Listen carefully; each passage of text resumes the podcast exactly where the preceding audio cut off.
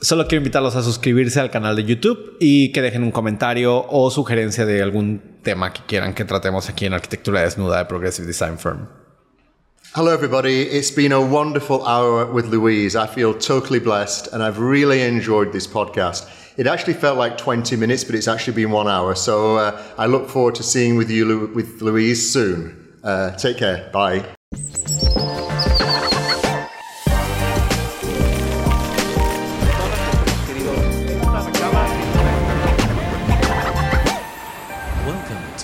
Progressive Design Firm podcast. Bienvenidos a otro episodio de Arquitectura Desnuda de Progressive Design Firm. El día de hoy tengo um, que grabar, el, el, día de hoy tengo que grabar en inglés porque tengo un invitado muy especial. Um, today we have like a very, very special guest. And, you know, this podcast is about getting into the lives and accomplishment of extraordinary people. And I just couldn't think about somebody more extraordinary than you are in the world of hospitality and in the business of hospitality with your amazing experience, um, how visionary hotelier you are. And I'm saying this like without trying to make you, you know, uh, uh, without flattering you. I'm just saying, uh, stating some facts. And you were uh, recently uh, regional managing director for Viceroy. You have been uh, managing director for One and Only Palmilla in Los Cabos. You have been in Capella, Pedregal. Um, um, Waldorf Astoria at Beverly Hills, and so many other amazing properties around the world. Um, so these team properties um, have won awards from Condé Nast, TripAdvisor, and you name it, from pages in magazines. Uh, your style and your passion has redefined the hotelier culture. And I'm just like so flattered to have you here, Peter Bowling. Thank you so much, and what a pleasure. Uh, I, I, walked into your office five minutes ago, and already I feel at home. So thank, thank you. you. for making me feel at home. No, for sure, you you are at home. But but really, the expert of making people feel at home is you. It's all on the people, isn't it? Life's the journey. Um, the floors and the walls and the buildings are wonderful, they're beautiful. Um, but as running a hotel, it's really about the people that create the warmth and the service and the moment in time. And very often I've been into a hotel that's been a world class, beautiful place, and you can go back five years later or 10 years later and the magic has gone. You know, actually, that was one of my points that I was going to touch because I have been in one of the hotels you you uh, were managing director, and you can really feel the before and after you stay there and the time that you were there. Um, sadly, without you, uh, the decay came very very fast, you know, and. So this makes me wonder how essential is not only the person but the warm people touch to the entire team in the hotel um, just to make it you know at that standard at that level mm. i think when you do a new opening of course i don't think i know when, when you do a new opening as i did with capella uh, we interviewed 450 people um, and we started with 145 people and actually probably 50% of those original people are still at the hotel no way. And I actually sent Fernando um, this morning a congratulatory uh, message to him and his entire team because he managed to cap- carry on the magic. And I know we put together the, the correct initial team, but everybody needs to be nurtured, everybody be, needs to be respected, everybody needs to be valued. And when you have that in a, in a hotel, you can sense it the second you arrive. Um, and, so, mm, and so every hotel that I've managed here, wherever possible, if I'm, I'm, when I'm on property and when I'm in the location, uh, I've personally interviewed every single person, not for their technical skills. You know, I trust my people, I trust my managers. I'm not the chef, I'm not the financial controller. Um, but it, I interview the people just so I can look at them in the face and look at them in the eye and just feel that they have the um, requirements of what is required first of all, to come into the team and add something to the team, and also the team to respect them when they come into the team. So for me, it's it's Yeah, just both sides. both sides. Yeah. Uh, anybody can want to come into a hotel when it's doing well, and you know we want to be in the in place, and that's all wonderful. Um, but the, when you're adding to the team, you're adding to the circle, and so the circle is getting bigger, and the the, the ball has to bounce. And if you don't take that seriously on the interview process, and you don't nurture that, you will not have a world class resort. So you're telling me that part of what mm, I mean, you you start telling me that what people is what makes a world star resort, right? But actually, the role of the managing director within the hotel and that sensibility that it has with the people, with the with the team, has like something very very special to add. What what what would you what for you? What would make like a, a great managing director? I mean, what skills? Anybody can run a hotel when it's plain sailing. Uh, when there's a storm or when there's a situation you have to deal with, and you have to bring the boat back into a stable way, Yeah. um, you have to do it in a very positive way. You have to have people support you. You can't force that. You, you have people that join you. You're, you're really there with them as a family. You know, you're there working five, six days a week with everyone. So I always say that each department is really a, a village. Uh, every restaurant, every section of the hotel is a village. And you need to make sure that you have the leaders, the mayor of the village, communicating clearly with their villagers, with their team.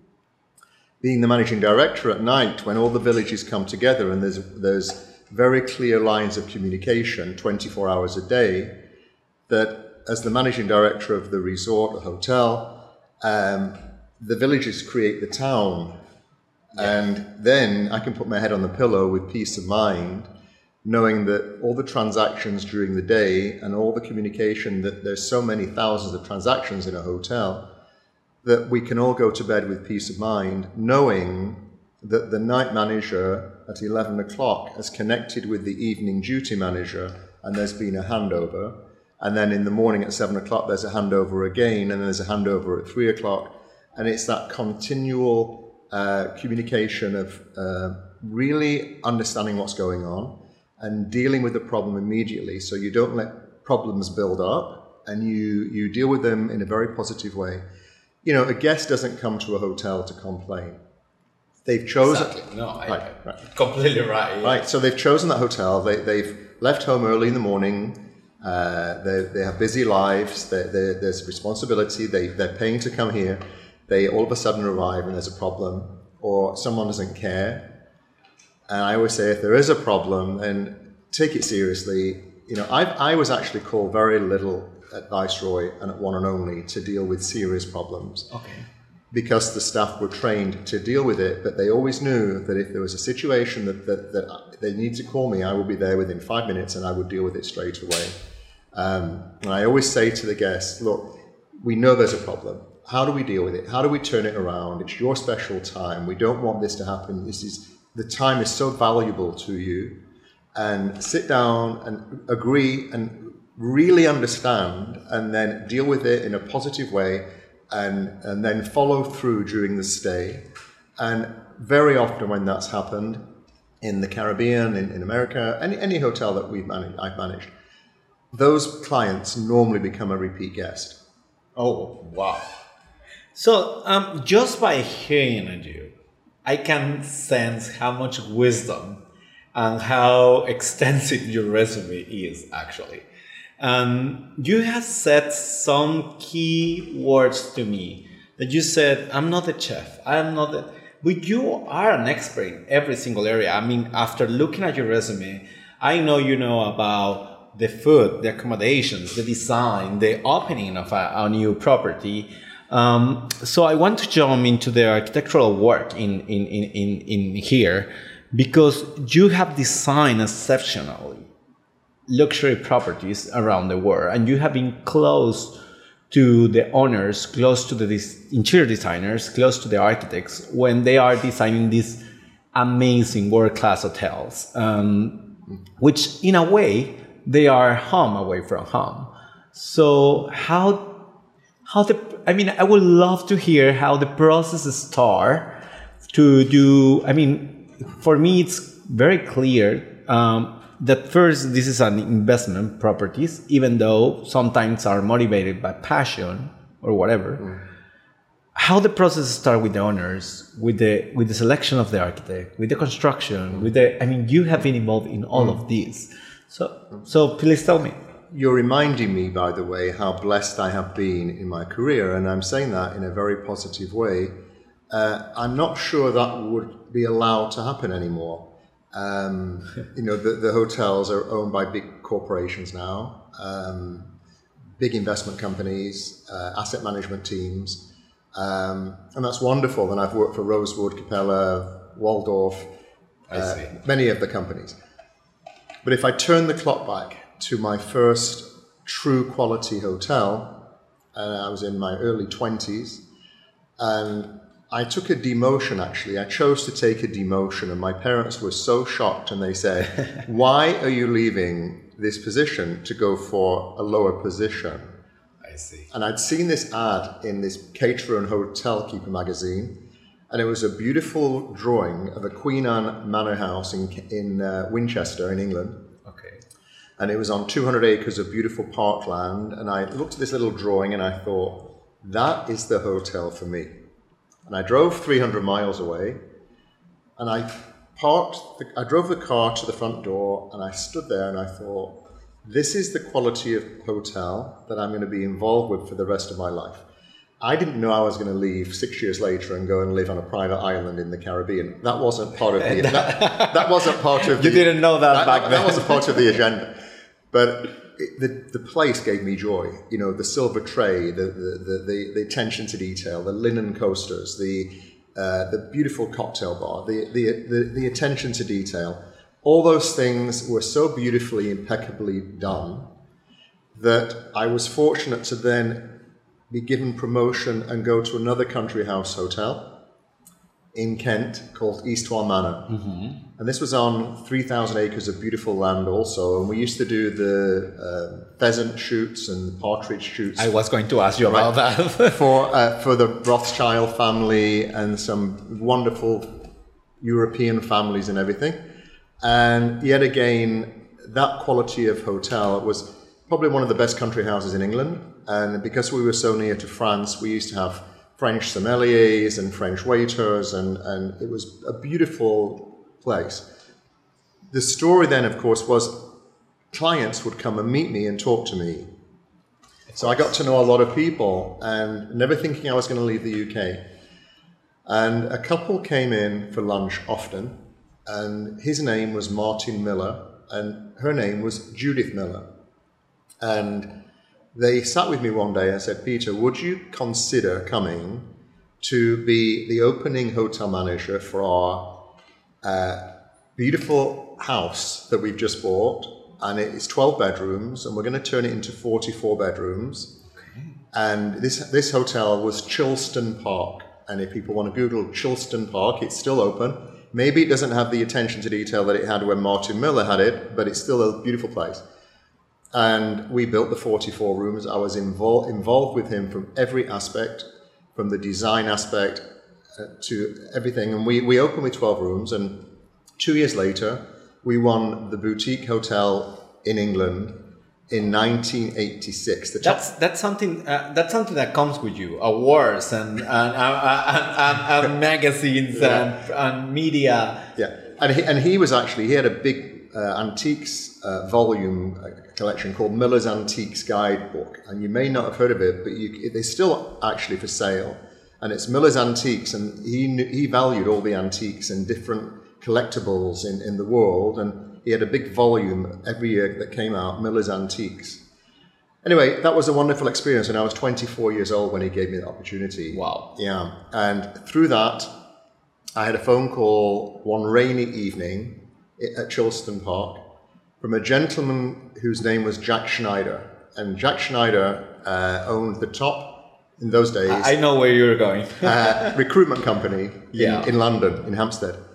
And Jack had come as a lunch guest at Eastwell Manor, so it's you never know who you're going to meet. So it's it, life's journey evolves, but it's the people you meet along the way that and takes you to the next. Takes you to the next one. And some people want everything immediately, but then the whole point of the journey is to have fun along the way and and meet the characters, meet the people, appreciate what you've got. Give give all your your everything you have to take you to that next stage of the journey. So the quick the phone call changed my life and it was what I consider going for an interview on Monday morning uh, to Brown's Hotel in London uh, to go to Jumby Bay uh, a 300 acre private island off the coast of Antigua.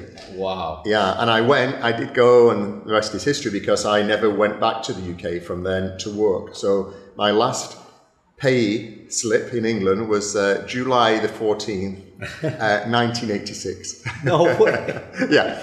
But it, you know, but it all stems from accepting the job at Lainston House, going through the journey, going to Eastwell Manor, meeting the right people, working in the level of property that I wanted to be to work with, not to have a career that was up and down and up and down and what do you really want? No, I knew exactly what I wanted because I I get quality out of the attention to detail, and I get quality out of um, people enjoying themselves, but in in a in a wonderful environment that you that has to be created. Just by listening to you, I can see how much and I'm saying this in the best possible way. How much you value tradition? Mm. You know about uh, when you're talking about all of these, let's say traditional old houses. You know these names, the passions uh, behind them.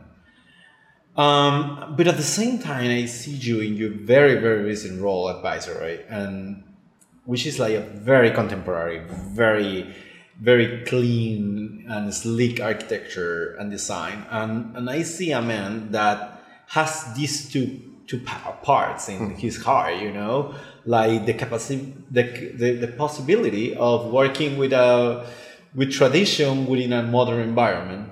How you combine that? Mm. I actually love modern art now. So, uh, which I, I, never used to, but but I love modern art, and I think there's a time and a place for everything. And you, you can't you can't cookie cutter something and take something from A to B and be the exact same. It's impossible. So what I do is everywhere that I manage has a different DNA. There's a different style. There's a different ambience that you create. So the the ambience that we created at Capella, uh, which is still maintained, and they may have enhanced or changed a few things, but the DNA of the place is really set because of the architecture and and the lay of the land with El Farallon and exactly and, and, and exactly the, the, I mean the for for those people that don't know Capella or Pedregal it's basically a, a hill with a bunch of rocks really um, little beach yes. in front of it um, but it's a beautiful almost hidden property yes. in the very very tip of the Baja Peninsula Right, and it's magic, and, and that shouldn't be changed. And, and but to copy that somewhere else would be really nearly impossible. When I went to one and only Palmilla, Palmilla in those days was a little bit tired actually, and uh, I was given an open hand with uh, Alan Leibman, who was the president of the company, and he said to me, Peter, can you just write a few things down, and then we'll decide what we can do, and we want you to go ahead and move ahead with it. And I said, yes. Yeah. So I spent four or five days and I gave him a list of 345 things. and I said, which can I start first? He said, Peter, I don't mind. I'm trusting you. Get on with it. That for me was joy. That wouldn't happen in this day and age. And I understand the world has changed somewhat. It has. Uh, it's changed. And, and that moment for me, I, I thought, wow, I'm the MD of, of, of one and only. Uh, Ed Steiner was an amazing gentleman. He, he called me actually and he wanted me to take his job uh, which was an amazing, amazing phone call. But I was allowed to do those things and, and work with the architects and work with the designers and, and do some things on my own um, and just do it with the team. I remember the, the, the small pools actually that are in Palmilla now on the, on the ground floor I remember going around with my guys with with a, a yellow marker with a spray tin uh-huh. and spraying around the trees and spraying around the grounds and putting in the pool and doing that with the pools and just and, and they said yes. I sent I sent the information to Dubai and I said, "Do you like the shape of these pools?" He said, "Yes, perfect. Just do it." So anyway, so that's magic. Then, of course, I went uh, from there to the Waldorf in Beverly Hills. So, for example, I'm just uh, uh, before jumping Yeah. to the to the Waldorf. Um, so, how's the process? I mean, for those who are listening, um, well, you run the hotel. I mean, the hotel is operational, and then you come to these big renovations. How you manage that? Because it puts a lot of stress within the property. That is not pleasant for most of the guests. Do you shut shut down the, the hotel for a year, or what do you No, do? many many of the projects we've done, uh, we haven't closed the hotel. I mean, we've closed the hotel for certain things. I mean, the, the hurricane, of course, we spent $84 million in Palmilla. So we closed for six months. Uh, but the but smaller projects, normally a hotel will not close. You, you know, you block off areas. You, you also pre-warn sometimes the travel community um, and you move forward. Uh, we- we've got to you've got to pull everybody in, and it's it's a chapter. Each department is a chapter, so you need to go in and look. How can we improve this? Should there be a plant here? Should there be an orchid here? Should there be a chess set here? A book here? Is the lighting the right? Um, is it the right light? Is it too bright? Is the, Is the right temperature? is it the right temperature? Is, is the music too loud? Is, is, is the music the wrong vibe for this for the time of the day? yeah. and it goes on and it goes on and it goes on. You can say those things, and I always say you can say you can take a horse to water, you can't make it drink. Okay, so if someone brings in an idea and they just say do it, and it's just going to be there, the orchid will die and the orchid will not be Yeah. replaced. The book will be opened and the cover will be torn within three months, and all these things that I just mentioned to you will not happen.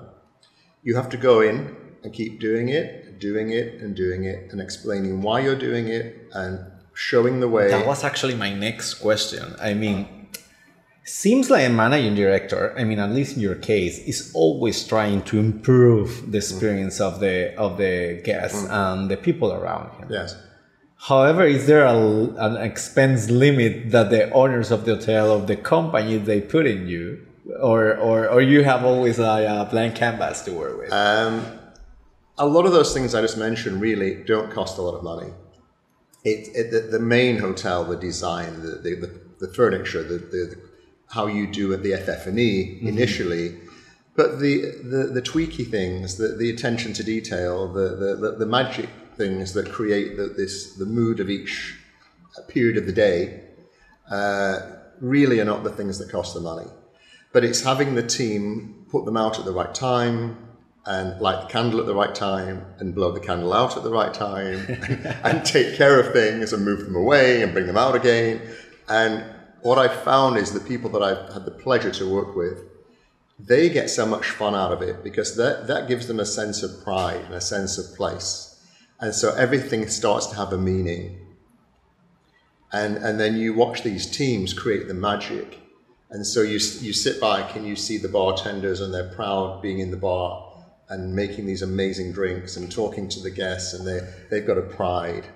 And if you have a team that half have got the pride and half haven't it's never going to work because A-list people and people with with a certain energy and a passion and a drive to want to be better want to work with similar minded people Completely, I completely agree. I mean, you are just teaching us like a, a, a book here, you know. Um, in this in this sense, I, I mean, I was talking about tradition and, mon- and modernity. Um, so it, it also comes to my mind how you teach the team to carry on, you know, because me being an architect and an interior designer, I mean, when when when I finish my, I mean, I do my project and I finish my project and I always deliver to my client. Uh, it's everything is perfect, right? The cushions are in the right place. The the the AC is at the right temperature. The lighting and and it seems like for doesn't matter if I, I automate everything with Lutron or whatever, and, and, and I can set up the lights, the music, and everything.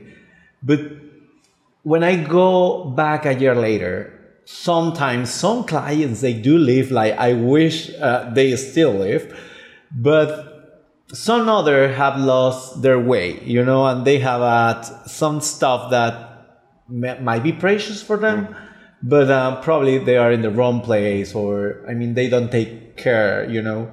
Um, so how you how you manage to for the when you are not within the in the property, your absence is not feel. You know.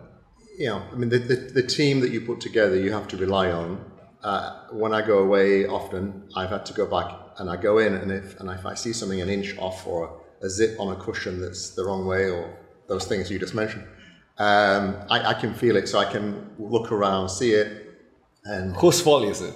no, and, I, and it's not for because people then start to do it. They do it, and you see the improvement continually. Uh, you don't overcomplicate. I think I think many hotels want to overcomplicate, and I think you can. You, you stand back in a guest room, you look at a room, and then people come into that room with their luggage and their personal belongings for a, a short period of time. And so I've gone from country house hotels in the UK, which were sometimes a little bit overcomplicated in that period of, of the design and everything, to now being at the Viceroy, which was very minimalistic and very uncluttered, and just adding a little cactus pot on the balcony and, and, and a little book and a, a throw on the bed, just little details, but leaving it really clean worked for that hotel. So there's different moods for different hotels and different times of the day and, and all these things, but there has to be the attention to detail. And if you, when you walk into a hotel that you know has got tender, loving care, you can feel it, and you can see the pride in, in the staff also. So I've had amazing staff my whole 14, 15 years of being in this destination. Um, and I've been really proud of all of these people because and when I go out shopping now, or I mean, I'm walking around somewhere, and they'll they'll say, "Hi, Mr. B, how are you doing?" And I'll say, "Hi, I'm Wolfovich." This happens all the time, by the way. I bet. right, and and what I've seen in this destination, because everybody works so hard, and the competition is so high, that I've seen these people, you know, 15 years ago when they were 20, and now they're 35 years old, or there's many people that I've seen that I've I've tried to guide and mentor along the way and, and see them do really well. And now several have their own companies. They have their they, they're, they're managing private homes, you know, as their own business. Uh, they they- many of them have had promotions, internal promotions, and everything. And um, this community has created a wonderful environment for young people to really do well. In creating these unforgettable guest experiences, you said like I mean, the big things are actually the opening of a property is really what it takes most of the investment. And the little things sometimes you nature um, with care, um, they are not so expensive. But what are these experiences that you design for the guests uh, or you have designed for the guests where you can see possibilities for make their stay, like I said, completely unforgettable? Right. A lot of the, the simple things. For instance, if you have a, an NFL player staying with you, so you know the team, so we can have the pastry chef create a special ball or a special plate with the logo of the team. Uh, that's a simple thing. Um, doing wonderful handwritten cards, but following through with an amenity that means something. Uh, I went to a hotel in California about four years ago, and the room wasn't ready. And they gave me a bottle, my wife and I, with uh, two friends, a bottle of rosé wine. But instead of giving me the rosé wine in the room where I'd gone later and the ice would have may, maybe have melted or I just wasn't in the mood for the rosé wine, they said, May we serve you a bottle of rosé wine now? We really enjoyed it, so much so that we had lunch on the terrace. We had another bottle of rosé wine, and the, and the stay started in a really wonderful way. All I'm saying is that it doesn't matter how small it is, it has to be served at the right time with care. Timing. Mm, Because why would you serve somebody a chocolate covered strawberry if they don't like chocolate and they've just had a six course dinner in the restaurant and they've had dessert and all that's going to happen is the strawberry's going to melt and it's not worth it. So, and, and choose it at the right day of the week because if you're if it's your first day you're tired so why would you choose a romantic turn down if you've just you know flown and So many miles. an early dinner so if you're going to do a romantic turn down maybe do it on the third night out of a five night stay uh, because you're, you're then relaxed, you're in the mood, you, you can really enjoy the moment and appreciate it and think, we've still got two days left, or no, we're not leaving tomorrow morning. So it's just having a team of concierge with you, personal assistants. Um, you know, in one and only, I had 45 full time bottlers. Wow. And yeah, and, and they were amazing. And, and I can get, really honestly say, no other hotel could ever have a higher level of butlers than that period of my life at the one and only. Wow. Um, I was fortunate that four of them uh, are now working, well, work at Viceroy, and uh, they made such a difference because they connect with the guests, they connect with the children on arrival, they introduce them to the children's club, they give them a little woolen toy, um, they, they create the magic. They can only create the magic as a butler if they've got everybody working with them. So this is why the villages, the teams in the village, need to respect the bottlers because the bottlers are the icing on the cake. This is how we can rent the villas for, you know, 5,000, 8,000, 10,000, the festive $20,000 a night. It's because the bottlers have the peace of mind in any of these world-class destinations in this destination, knowing that they're being given the um, professionalism re- re- required so that they can get back to the guest straight away with confidence and follow Exactly, through. exactly. Because anybody can write down, this is how you run a world class hotel and this is how you do it. And it's all very easy. It's, it's all. Yes. But if the bottler's there and all of a sudden everybody's ignoring the bottler and the amenity doesn't happen and these things don't happen, then it would be a, a different place totally. So everybody has to be in harmony. I see. So basically, when you when you go to another resort, um, for example, when you went to uh, LA, I mean, we were just getting into that. Can you explain me how was the process? Who approached you? Why did it approach you? And why did you take the, that responsibility? Because you were perfectly fine in Cabo. I'd always wanted to go and live in Beverly Hills. And it was a dream of mine from being 18 years old. I've no idea why, because in those days I never thought I was going to leave the UK. I see. But on my wish list of things to do, it was to run a hotel in Beverly Hills. I was fortunate enough to meet the owner, um, who stayed with us many times at Palmilla, one and only. I met him and his family. They're a wonderful family. And um, they gave me the opportunity to go and be the managing director for that hotel. In that hotel, I um, we received the five star uh, Forbes for the spa and the hotel in the first year, which was wonderful. And I met some amazing people, um, and it was a great, it was a, a different experience. But I love resorts, and I'm a resort person. And after 21 years in the Caribbean and you know 14 years in the Baja. Uh, running a city hotel is different, and um, when you're used to that lifestyle, it was a different lifestyle than living in Beverly Hills. I bet. Um, so, in that sense, we were talking about um, sustainability and corporate social responsibility. You are always, I mean, the time I have seen you the different properties you have been, uh, I see your social responsibility out there. You are always willing um, to hear about social projects and local projects. So, how you mix that? Um, let's say the line of the the property you, the DNA of the property you were working with uh, and at the same time incorporate local activities and local foundations Right. Um, I mean, local is everything. You know, you have to be warm and welcoming to everyone. Um, and a resort is a key part of the community. Uh, I had a blank canvas actually at uh, the Viceroy. And, um, you know, we brought in an art gallery with um, art classes and, and uh, artist in residence programs. Um, Sonia Falcone, who you know, Yeah. um, I've worked very closely with her with her charity, uh, and Vanessa Foncanaga. We, we know we've done things together. At the, yes she's very nice at the, at the Viceroy, um, giving back, whether it's um, local artisans, um, Save the Turtle projects, um, ta- keeping the Baja clean. That's a big thing for me, by the way. and I, and, I, and I, I would look forward at the next stage of my journey to becoming more involved with that, actually.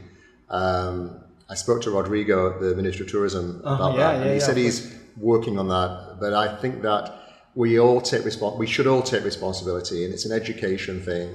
And I find that you know there's not enough bins on the highway where people can actually stop in a lay-by and put their trash into a bin. And I think that the, the hotels could actually sponsor a bin each.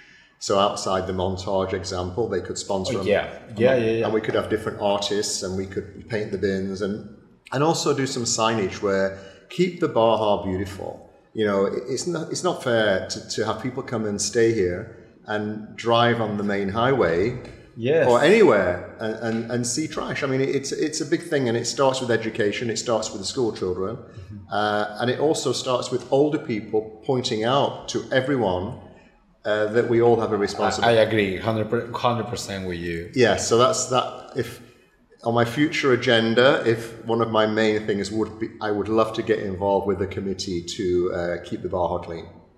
Well, that's very that's very inspiring. C- count on me if you. Oh, good. I mean, Okay. whatever We'll- whatever we'll, I can. We'll do it together. We'll do it. together. Yes, whatever I can do to help, you know, I'm on board. Um, so the consumer preferences have changed along the way, along the years, right? I mean, um, but not only the consumer preferences, we have a new generation of uh, consumers, but also we have a new generation of running hotels. I mean, the the the the fact that now we come we come from passionate owners of very boutique uh, what we call boutique hotels nowadays to these huge corporations that are in the stock market and they own I don't know thousands of hotels around the world. Right. And some of them, some of those hotels are world class hotels. I mean, don't get me wrong, they are uh, first class. So, how the business changed within the hotel industry and within the consumer uh, part? There's, as you said, there's so many beautiful small boutique hotels still that are for a certain kind of guest. So certain people will not choose to stay in a large hotel. Uh, they'll choose to go and pick out a boutique hotel that they specifically want, which is the old world style of service Yes. and the attention to detail other guests are looking for something else. But I think to, to be running a successful hotel in this day and age, you have to please everybody. And you've got to bring in um, Which, which, puts the managing director in a very, very stressful position. Well, yeah, you, but you, sh- you share that, and you and you and you come up with brainstorming, and you ask what what can we do for the children? What can we do for the teenagers? What can we do for people traveling on their own? What can we do for groups of ladies, groups of guys? What can we do for older guests? What? How can we make their stay? Um, some people want to just relax. Some people want to be out and about, doing many things in the Baja. It's having the concierge be well trained to pick the right things for the right people. Some people are going to come and read a book and not move from the hotel. Other people are going to be out every night until two o'clock in the morning, and that's up to them, and that's fine. So it's it's giving them what they want when they want it, and um, enjoying that, enjoying it's their time, it's their place, it's their space, uh, and as we said before, it's the amount of time that you have when you're when you're employed by someone. And if you make a mistake and you choose the wrong place, and they're not really caring for you, then uh, you're going to have a problem. So um, set up the, the resort for what you're marketing towards. And if you're marketing towards a specific client base, then make sure that you offer them what they're looking for. So you have mentioned, um, I mean, you have give us a glimpse or how to manage a world class resort, right? Uh, from ownership to teams to marketing. So can you can you talk a little bit about it? Yes. Um, in my 30s, I would have said um, that the most important thing to running a hotel is to take care of the guests and build repeat guests and have very high repeat guests coming into the hotel. But I'm going to start from uh, a speech that I made a, a number of years ago where I was talking to uh, about 500 of the top concierge in the world at the Hilton Hotel, actually, here. And I said, to run a world class resort, there is four components and they all need to be in harmony. And it's like a, a ball in a big circle. Uh, one of them is that ownership need to be totally aligned with the corporate um, world. So if, if the corporate um, company need to be aligned with owners, it's very important. And then the general manager or managing director needs to be totally aligned with what they want and feel that, that everybody's aligned for the same goal. I see. Because if that doesn't happen, it's just never going to work. What goal would that would be? I mean, for for every individual, it must be a different one, but in general. Yeah, from from the from the room rates that you decide to uh, select. Are you going to be a four star hotel? Are you going to be a five star hotel?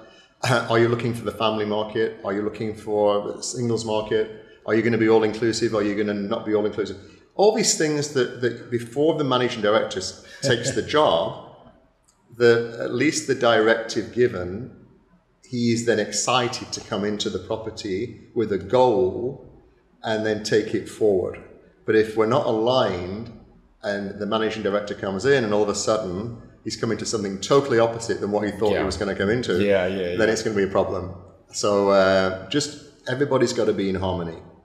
The next thing is to have a very close relationship. I know all the hotels have directors of sales and marketing and, and marketing teams and PR and social media and all these uh, different companies and people working for the resort.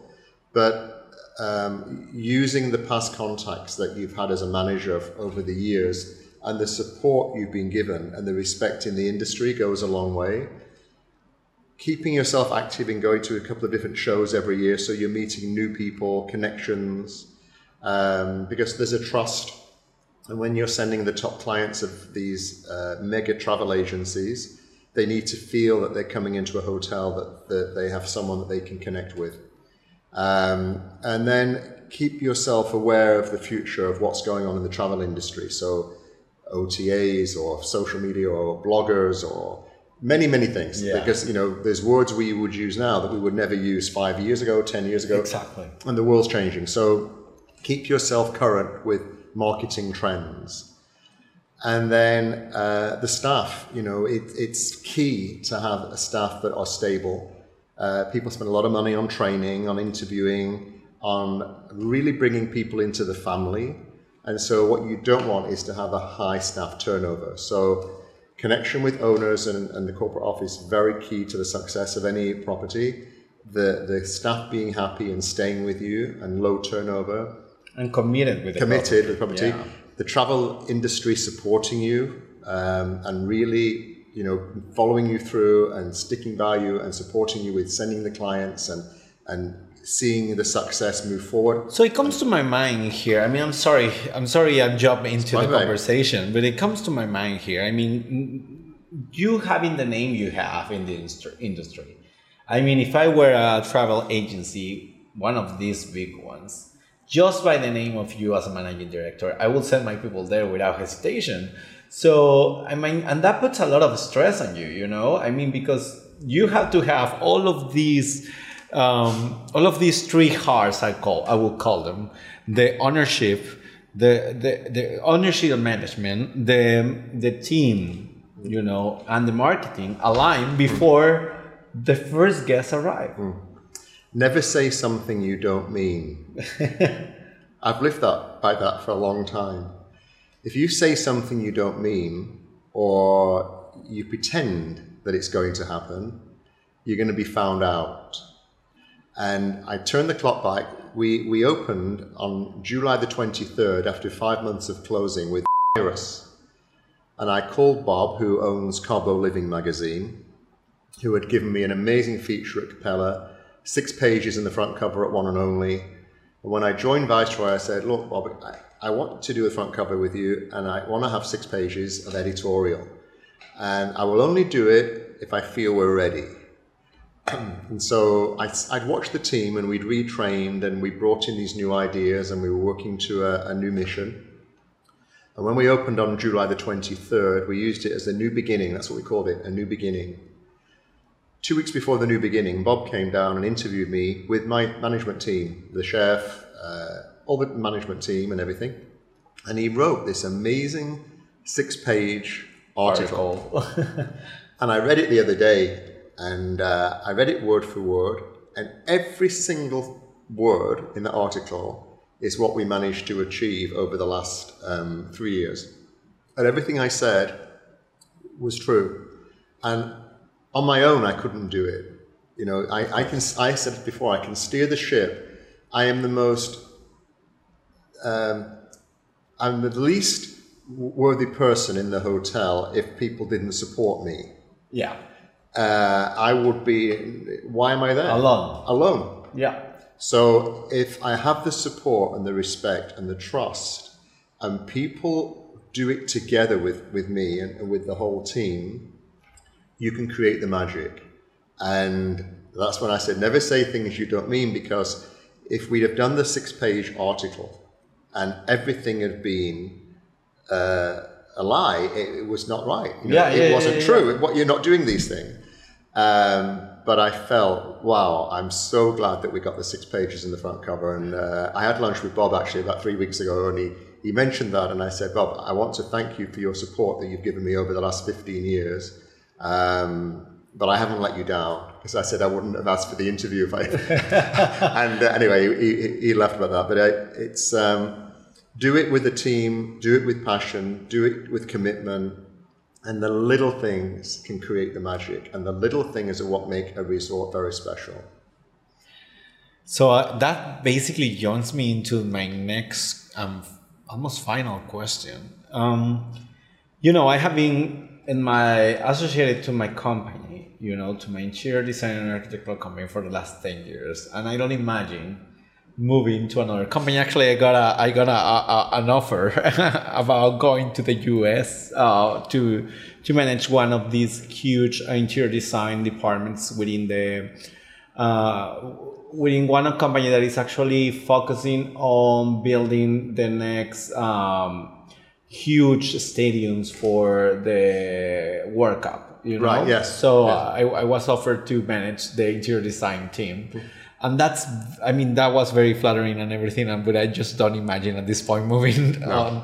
However, however in your industry is different. You know you have a start day and in some point you will move on Yes. to another property to another amazing property in your case. How's your first day? I mean with all these um, you know expectations and hopes and um, wishes i mean i'm getting very romantic here i know but how's that first day for peter when he arrives to a property When I drove down Pedregal Mountain in 2009, nobody knew that morning that I was going to take the MD position for one and only. It was the most kept, big kept secret in the community. I don't know how we did it, but we did it. And I left and I went to Barbados for three weeks. And I came back on the Sunday evening, went to our house in Pedregal, and drove down at 8.30 in the morning to one and only. That morning, both PR companies issued the press release that I was going to um. I'd stayed away from Palmilla, so I hadn't even been into the hotel. I didn't even go into the hotel for the interview. And uh, Oh, yeah, and after five years at Capella, it was a big thing. I walked in and they said, We're going to do two meetings, uh, one in the morning, one in the afternoon, and there's 450 people in the ballroom waiting for you now to go and say hello to them. oh my god i can imagine And I walked into the room and I had a translator with me and I looked at everybody and these 450 people. And I said, Ladies and gentlemen, I want to thank you. You don't know me, but I want to thank you for doing such an amazing job to bring this hotel to this stage of the journey that you're at now. I said, I want to thank Mr. Steiner for calling me to allow me to, to have his position. And I can honestly say that if you were not running a world class hotel now, I wouldn't be here. I said, I want you all to stand up and I want to I want you to applaud yourselves. And all these people stood up and it, was amazing. The energy and I was clapping and they were clapping and I they sat down. Wow. It was fantastic. And, and they sat down and I said, Look, without all your support, I am worthless. I can steer the ship, but only with your support. I said, I can promise you that this hotel now is a wonderful place, but with your support and your respect and what we can create together will be amazing. And that hotel we took to a different journey. And Yes, yes, and um, so that was one of my opening days. But every opening day really is just feeling blessed that you're being given an opportunity to follow the next stage of your journey in a new chapter in the book. Because my whole life has been about chapters of working from when I started to go to hotel school to then the journey. And each of those chapters um, have had a meaning by allowing me to, to, to meet so many wonderful people from the business perspective, from the guest perspective, from the staff perspective, from the local community perspective. Of course, yeah. And not just going into a location for one year, two years, but going in. I've gone back several times. So Barbados was twice, nine years. Jumby Bay was twice, nine years. Um, Cabo was, you know, 15 years. The Caribbean was 21 years. It's it's not as though I've I've had a long career, but it's but I've really kind of put roots down in each of the destinations. You do. You are. I mean, when, we just started the podcast, I was I was telling you, you are a local. You know, you're you're not only a local icon, but you are like. Uh, uh, I mean, I have you in my radar. We have seen each other in so many events. I mean, you are part of the community, and that's something that I love about you. You know, you are not only seen at the property you manage, but you are seen within the local community. So, Yes. and that's something very very special about you. Thank you. So, how's the last day? The last day, um, I, I'm going to say something I, I told you today, of course, but uh, I've left Viceroy Los Cabos. Just recently. Just recently, um, on August, sorry, uh, July the 14th, which was last Friday, two, nine days ago. Um, it was time, and I've I achieved my goals. Uh, I would not have changed anything over the past three and a half years because the people I met, from the staff to the guests and the, the homeowners and everyone, it's been a it's been a great journey. and it's such an, a beautiful architectural piece Yes, as well. yeah, and it, and I'm so blessed that I that I had the opportunity to go and do what I did with the team there. Uh, my last day with them was very touching because I I've had several parties by the way over the last couple of weeks, and I'm going out on Wednesday night with the last group of people, and uh, we went out with 14 people to Nobu last Friday evening, and, and different things that have just carried on extending my departure. As you should. As you should. Exactly.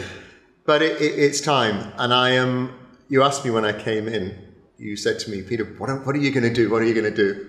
What's next for you? I know, but Because we, I mean, the people that know you and the people that are in the industry, I mean, we are all wondering the same. right. So I'm going to be honest with you. I'm taking a little breather away from here. I'm going to go to my house in Barbados uh, for about three weeks. I've used the house for four weeks in 20 years. And I'm going to just go and touch it and feel it and see it and, and And Enjoy enjoy, it. it. yeah. And then I'm gonna go into I'm going to back to the US um, on the Chesapeake Bay, and I'm gonna go into my kayak and I'm gonna float around a little bit and Nice. play my baby grand piano because I play the keyboards. And I'm a very active, passionate person who will get bored very quickly. But I want to, I bet, but I I want to play the piano because my fingers are getting a little bit rusty. And I just want to enjoy the moment and take some time to have a little peace. For you and your wife. Yes, for Kathy and I. Um, and just think, what is the next stage of the journey? And the chapter has to make sense to make me realize how blessed I have been to this date and to put everything together to allow me to look back and think now is the time and I'm excited again. I said to you when I came in, I said, I have to have the peace of mind. I have to feel valued and respected. And I have to surround myself with people that give me joy. If I have those three things, the world is wherever we can take it. Uh, and so I don't know. Uh, I've got a couple of things in the pipeline that people have called me. I bet. I mean, that was I was going that way right now. Uh, but I, I want the peace of mind. So uh, for me, it's really about the quality, not the quantity, and it's about more being valued and respected and allow me to use my talents to the next stage. Well, you have run big properties. You Yeah. have run small properties. Yes. All of them magnificent properties. Um, it seems like you want to take like attention to detail to a highest level just by hearing what you're saying. Yeah, let's just see. Let, let's just let's just follow the journey, and I can promise you, I will be texting you. Uh, In fact, You- what- you what- I'll be texting you straight away and let you know what's going on. But in the meantime, just having that little period where I can um, breathe. Uh, we're going to come back here in November to our house here and uh, enjoy the moment. And uh, this is our home, you know. So we feel at home here. So uh, I look forward to the next stage of the journey and hopefully be staying at home. Well, you you you seem like someone that has it figured out already. So so I'm, I'm glad for you, and I wish you the I wish you the best for the next step. Thank you so much. It's been a pleasure. Peter, thank you, thank you for having in the podcast, um, for sharing your knowledge, your wisdom. I mean, it has been like such an amazing experience to do this podcast with you. Thank you for your openness. Thank you so much. You are a friend of this podcast. Wonderful. Thank you. thank you, Peter. Bye.